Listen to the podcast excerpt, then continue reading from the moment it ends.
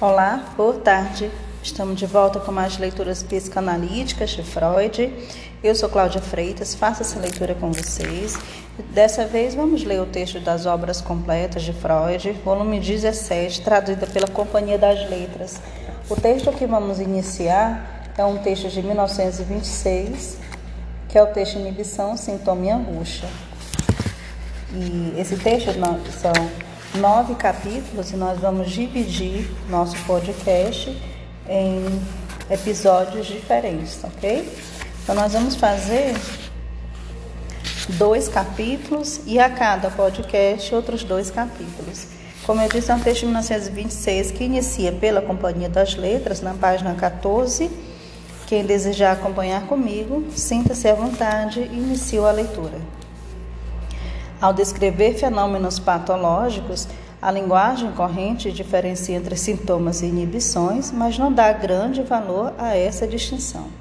Se não encontrássemos casos de doença que apresentam inibições, mas não sintomas, e se não quiséssemos saber a razão para isso, dificilmente nos preocuparíamos em delimitar os conceitos de inibição e sintoma. Eles não se originam no mesmo solo. A inibição tem uma relação especial com a função e não significa necessariamente algo patológico. Pode-se também chamar de inibição a restrição normal de uma função. Já o sintoma indica a existência de um processo patológico. Portanto, também uma inibição pode ser um sintoma. A linguagem corrente fala de inibição quando há uma simples diminuição da função e de sintoma quando se verifica uma inusitada alteração dela ou uma nova manifestação. Muitas vezes parece algo arbitrário se enfatizamos o lado negativo ou o lado positivo do processo patológico, se caracterizamos seu resultado como sintoma ou como inibição. Mas isso é realmente desprovido de interesse e nossa colocação inicial do problema não se revela bastante fecunda. Como a inibição é tão ligada conceitualmente à função, pode-se ter a ideia de investigar as diversas funções do eu para ver de que formas se manifesta seu distúrbio em cada uma das afecções neuróticas. Para esse estudo comparativo, escolhemos a função sexual, a nutrição, a locomoção e o trabalho profissional. A função sexual está sujeita a muitos transtornos, a maioria dos quais tem um caráter de inibições simples. Estas são classificadas como impotência psíquica. O desempenho sexual normal pressupõe um desenvolvimento bastante complicado. O transtorno pode se apresentar em qualquer ponto desse desenvolvimento. Eis os principais estágios da inibição no homem: o afastamento da libido no início do processo, desprazer psíquico, a ausência da preparação física ou falta de ereção, a abreviação do ato, que também pode ser descrita como sintoma, a interrupção do mesmo antes do desfecho natural, ou ausência de ejaculação, a não ocorrência do efeito psíquico da relação de prazer do, orgasmo. Outros distúrbios decorrem dos vínculos entre a função sexual e condições especiais de natureza perversa ou fetichista. A existência de um laço entre inibição e angústia não pode nos escapar por muito tempo. Várias inibições são claramente renúncias à função, pois o exercício desta produziria angústia. É de frequente na mulher o medo da função sexual. Nós o incluímos na histeria, do mesmo modo que o sintoma defensivo do nojo, que originalmente surge como reação a posteriori ao ato sexual experimentado passivamente e mais tarde se apresenta como a simples ideia do ato. Também grande número de atos obsessivos se revela como precauções e garantias contra a experiência sexual, sendo de natureza fóbica, portanto. Nisso não progredimos muito na compreensão do tema. Notamos apenas que procedimentos bastante diversos são utilizados para perturbar a função. O mero afastamento da libido que parece provocar mais facilmente aquilo que denominamos uma inibição pura. Segundo, a piora do cumprimento da função. Terceiro, a dificultação desta graças a condições especiais e sua modificação pelo desvio das outras metas. 4. Sua prevenção através das medidas de segurança. 5. Sua interrupção mediante o desenvolvimento da angústia quando seu começo não pode ser mais impedido. E, por fim, 6. Uma relação a posteriori que protesta e busca desfazer o acontecido se a função foi mesmo realizada. Tópico B. O mais frequente distúrbio da função da nutrição é a falta de vontade de comer, devido à retirada da libido. O aumento da vontade de comer também não é raro. A compulsão de comer, que busca justificar-se pelo medo de passar fome, é pouco estudada. O sintoma do vômito nos é conhecido como defesa histérica contra a alimentação. A recusa de comer decorrência da angústia é própria de estados psicóticos ou delírios de envenenamento. Tópico C. A locomoção é inibida pela falta de vontade de andar ou fraqueza para andar. Em vários estados neuróticos, o impedimento histérico se serve da paralisia do aparelho motor ou gera uma suspensão específica dessa função dele, o abasia. Especialmente características são as dificuldades impostas à locomoção ao se introduzir em condições cuja inobservância produz angústia ou fobia. Tópico D. A inibição do trabalho, que frequentemente é objeto de tratamento como sintoma isolado, mostra-nos prazer diminuído ou pior, execução, ou manifestações reativas, como fadiga, desmaios e vômitos, quando o indivíduo é forçado a prosseguir o trabalho. A histeria obriga a suspensão do trabalho ao gerar paralisias de órgãos e de funções, cuja existência é incompatível com a realização do trabalho. A neurose obsessiva perturba o trabalho ao afastar continuamente dele o indivíduo e fazê-lo desperdiçar tempo com atrasos e repetições. Em resumo, poderia incluir outras funções, mas nada mais obteríamos com isso. Não iríamos além da superfície dos fenômenos. Então vamos nos decidir por uma concepção que não deixe muito de misterioso no conceito de inibição, dizendo que esta exprime uma limitação funcional do eu, limitação que pode ter, muito, ter causas muito diversas. Conhecemos vários dos mecanismos desse abandono de função, assim como a tendência geral que ele tem. Nas inibições específicas é mais fácil notar essa tendência. A análise mostra que as atividades como tocar piano, escrever ou mesmo andar são atingidas por inibições neuróticas. A razão para isso está na erotização excessiva dos órgãos requeridos para essas funções, os dedos e os pés. De modo geral, adquirimos o entendimento de que a função do órgão subordinada ao eu fica prejudicada quando aumenta sua erogenidade, sua significação sexual. Ele age então se nos for permitida a comparação tanto burlesa como uma cozinheira que já não quer trabalhar junto ao fogão, pois o dono da casa começou a entreter relações amorosas com ela. Se o ato de escrever, que consiste em verter o líquido de um tubo num pedaço de papel branco, assume o significado simbólico do coito, ou se o ato de andar torna-se o substituto simbólico de pisotear o corpo da Mãe Terra, deixa-se de escrever e de andar pois seria como realizar um ato sexual proibido. O eu renuncia às funções que lhe cabem para não ter de efetuar nova repressão ou recalque, para evitar um conflito com o id. Outras inibições se acham claramente a serviço da autopunição, como não raro sucede com as inibições da atividade profissional. O eu não pode fazer certas coisas, pois ele lhes traria vantagens e êxitos, e o que o severo super-eu lhe proíbe. Então eu renuncio também a essas realizações para não entrar em conflito com o supereu. As inibições mais gerais do eu obedecem a outro mecanismo de natureza simples.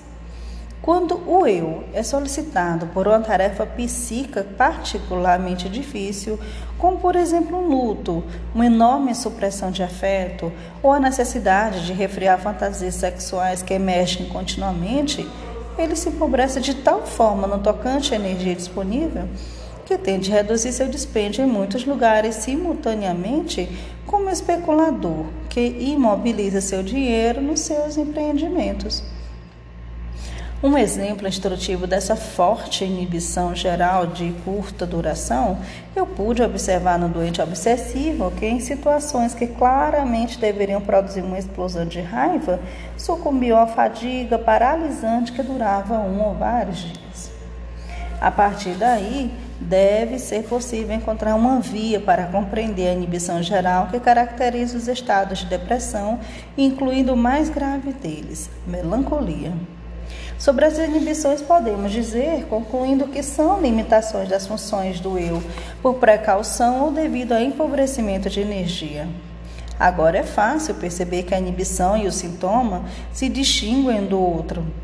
O sintoma já não pode ser descrito como um processo que ocorre dentro do eu que age sobre ele. Capítulo 2 As principais características da formação de sintomas foram estudadas há muito tempo e assim esperamos enunciadas de forma inatacável. O sintoma indício e substituto de uma satisfação pulsional que não aconteceu. É consequência do processo de recalque. Esta procede do eu, que por solicitação do supereu, eventualmente, não deseja colaborar no investimento pulsional despertado no id. Através do recalque, o eu obtém uma ideia portadora do impulso desagradável para que ele seja mantido fora da consciência. A análise demonstra com frequência que a ideia foi conservada como formação inconsciente. Até esse ponto, tudo estaria claro, mas logo tem início as dificuldades não solucionadas. As descrições que até agora fizemos no que sucede a recalque destacaram expressamente a exclusão da consciência, mas deixaram dúvidas em outros pontos. Surgiu a questão de qual seria o destino do impulso pulsional destinado ao id que busca satisfação. A resposta indireta, que foi mediante o processo do recalque, o prazer que se espera da satisfação é transformada em desprazer, então nos vimos diante de um problema de como o desprazer poderia resultar numa satisfação funcional. Esperamos esclarecer a questão afirmando especificamente que, devido ao recalque, o pretendido desenvolvimento excitatório no interior do id não se realiza. O eu consegue inibi-lo como desviá-lo. Então desaparece o enigma da transformação do afeto no recalque. Mas assim fazemos ao eu a concessão de que pode exercer tamanha influência sobre os processos do id e devemos averiguar como esta surpreendente demonstração de poder se torna possível. Penso que o eu adquire essa influência devido às suas íntimas relações com o sistema perceptivo que afinal constituem constituem sua essência e proporcionam a base para a sua diferenciação do id. A função desse sistema, que denominamos pré-consciente consciente, é ligada ao fenômeno da consciência. Ele recebe citações não apenas de fora, mas também do interior, e mediante as sensações de prazer e desprazer, que essas direções o atingem, ele procura guiar os desenvolvimentos psíquicos de acordo com o princípio do prazer. Nós tendemos a imaginar o eu como impotente contra o id, mas quando ele se opõe a um processo pulsional no id, precisa apenas dar um sinal de desprazer para realizar sua intenção, com a ajuda da quase toda poderosa instância do princípio do prazer. Se por um momento consideramos essa situação de forma isolada, podemos ilustrá-la como um exemplo de outra esfera Tomemos um estado em que determinada facção luta contra uma medida que, aprovada, corresponderia às inclinações da massa. Então, facção apodera-se então da imprensa, como esta influencia a soberana, opinião pública e impede que ocorra a aprovação planejada. Tal resposta leva a outras questões. De onde vem a energia que é utilizada na produção do sinal de desprazer o caminho nos é indicado pela ideia de que a defesa contra o processo interior indesejado poderia ocorrer segundo o modelo de defesa contra um estímulo exterior, de que o eu toma a mesma linha de defesa tanto contra o perigo interno como contra o externo. No caso perigo externo, o organismo empreende uma tentativa de fuga, esperalmente Inicialmente retira o investimento da percepção do que é perigoso, depois enxerga o meio mais eficaz, realiza, realiza ações musculares tais que as percepções do perigo se tornem impossível mesmo que não haja a recusa de percebê-lo, ou seja, subtrair-se ao campo de ação do perigo. A repressão ou recalque equivale a essa tentativa de fuga. O eu retira o investimento no pré-consciente do representante da pulsão a ser recalcado e o aplica na liberação de desprazer, ou angústia. O problema de como surge a angústia no recalque pode não ser simples, mas temos direito de nos apegar à ideia de que o eu é genuína sede da angústia e de rejeitar a concepção anterior de que a energia de investimento do impulso reprimido é transformada automaticamente em angústia. Se antes me expressei desse modo, forneci uma descrição fenomenológica, não uma exposição metapsicológica. Disso procede essa nova pergunta: como é possível, do ponto de vista econômico, que um simples processo de retirada e descarga, como a retração do investimento pré-consciente do eu, produza desprazer e angústia que, por nossas premissas, podem apenas resultar de um investimento intensificado?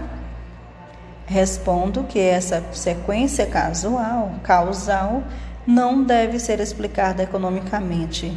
A angústia não é gerada novamente no recalque, e sim reproduzida com um estado afetivo, segundo a imagem minêmica já existente.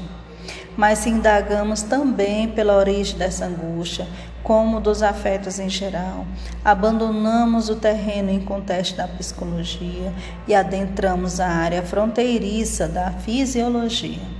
Os estados afetivos incorporam-se à psique como precipitada de antiquíssimas vivências traumáticas e são despertadas como símbolos minêmicos quando situações análogas ocorrem. Quero dizer que não errei ao compará-los aos ataques histéricos adquiridos depois e de forma individual e considerá-los modelos normais desses ataques.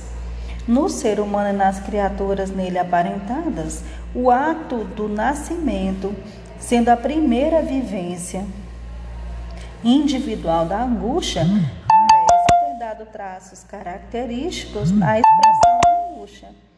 Mas, embora recorrendo nesse nexo, não devemos superestimá-lo, nem esquecer que um símbolo afetivo é uma espécie biológica na situação de perigo e de toda forma teria sido criado. Além disso, não me parece justificado supor que em cada irrupção de angústia sucede na psique algo que equivale a uma reprodução da situação do nascimento. Nem mesmo é certo que os ataques histéricos, que originalmente são dessas reproduções traumáticas, mantenham duradouramente esse caráter. Como expliquei em outro lugar, as expressões com que deparamos no trabalho terapêutico são, na maioria, casos de pós-repressão. Elas pressupõem recalques primordiais sucedidos anteriormente que exercem influência sobre a nova situação.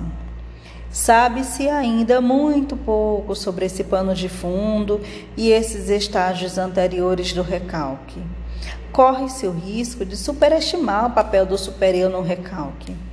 Por ora, não é possível dizer se a emergência do supereu marca o limite entre o recalque primordial e o pós-recalque. As primeiras irrupções de angústia, bastante intensas, ocorrem de toda maneira antes da diferenciação do supereu é perfeitamente plausível que fatores quantitativos, como a intensidade muito grande da excitação e a ruptura da proteção contra estímulos, sejam as causas imediatas dos recalques primordiais. A referência à proteção contra estímulos nos recorda a maneira de uma senha que as repressões aparecem em duas situações diferentes, a saber, quando o impulso pulsional desagradável é despertado por uma percepção externa e quando emerge no interior sem que haja essa provocação. Mais adiante retornaremos a essa diferença mas a proteção contra estímulos existe apenas para estímulos externos, não para exigências impulsionais internas. Quando estudamos a tentativa de fuga do eu, permanecemos afastados da formação de sintomas. O sintoma se origina no, da pulsão prejudicada pelo recalque, quando o eu, pela utilização do sinal de desprazer, alcança seu propósito de suprimir completamente a pulsão, nada aprendemos sobre como isso ocorre. Descobrimos algo apenas a partir dos casos que devem ser designados como recalques mais ou menos malogrados. Pode-se dizer então, de maneira geral, que a pulsão, apesar do recalque, encontrou um substituto, mas um bastante atrofiado, deslocado, inibido e que já não é reconhecido como satisfação. Quando essa, esse impulso substituto é concretizado, não há sensação de prazer. Em vez disso, tal concretização assume o caráter de coerção ao assim rebaixar a satisfação sintoma, o recalque mostra seu poder ainda em outro ponto. O processo substitutivo tem a descarga dificultada possivelmente pela motilidade. Mesmo quando isso não sucede, ele tende a se esgotar na alteração do próprio corpo e não pode se estender ao mundo exterior. Ele é interditado se convencer em ação. Como sabemos, no recalque, o eu trabalha sob a influência da realidade externa. Por isso, exclui que o processo substitutivo ocorra como sucesso nesta realidade. O eu domina tanto o acesso à consciência como a passagem à ação do mundo exterior. No recalque, ele exerce seu poder das duas direções. O representante da pulsão vem a experimentar um lado de sua manifestação de poder e a pulsão do outro lado. É o caso de nos perguntarmos então como o reconhecimento do poder do eu se harmoniza com a descrição da posição desse eu, que esboçamos entre o eu e o id de 1923. Nele traçamos um quadro de dependência do eu para com o id e o supereu e revelamos sua impotência, suscetibilidade e angústia perante os dois, sua arrogância penosa mantida. Esse juízo encontrou forte ego na literatura psicanalítica. Inúmeras vozes insistiram na fraqueza do eu em relação ao id, do elemento racional em relação ao demoníaco em nós, e puseram-se a transformar essa afirmação num dos pilares de uma visão de mundo psicanalítica. Mas a compreensão do mundo, de agir do recalque, não deveria impedir que justamente o analista adotasse partido tão extremo não sou a favor de fabricações de visões do mundo. Isso deve ter deixado, ser deixado para os filósofos, que confessadamente acham inexequível a jornada da existência sem um guia de viagem como esse que informa sobre tudo. Aceitemos humildemente o desprezo com que eles nos olham, do alto de sua sublime carência.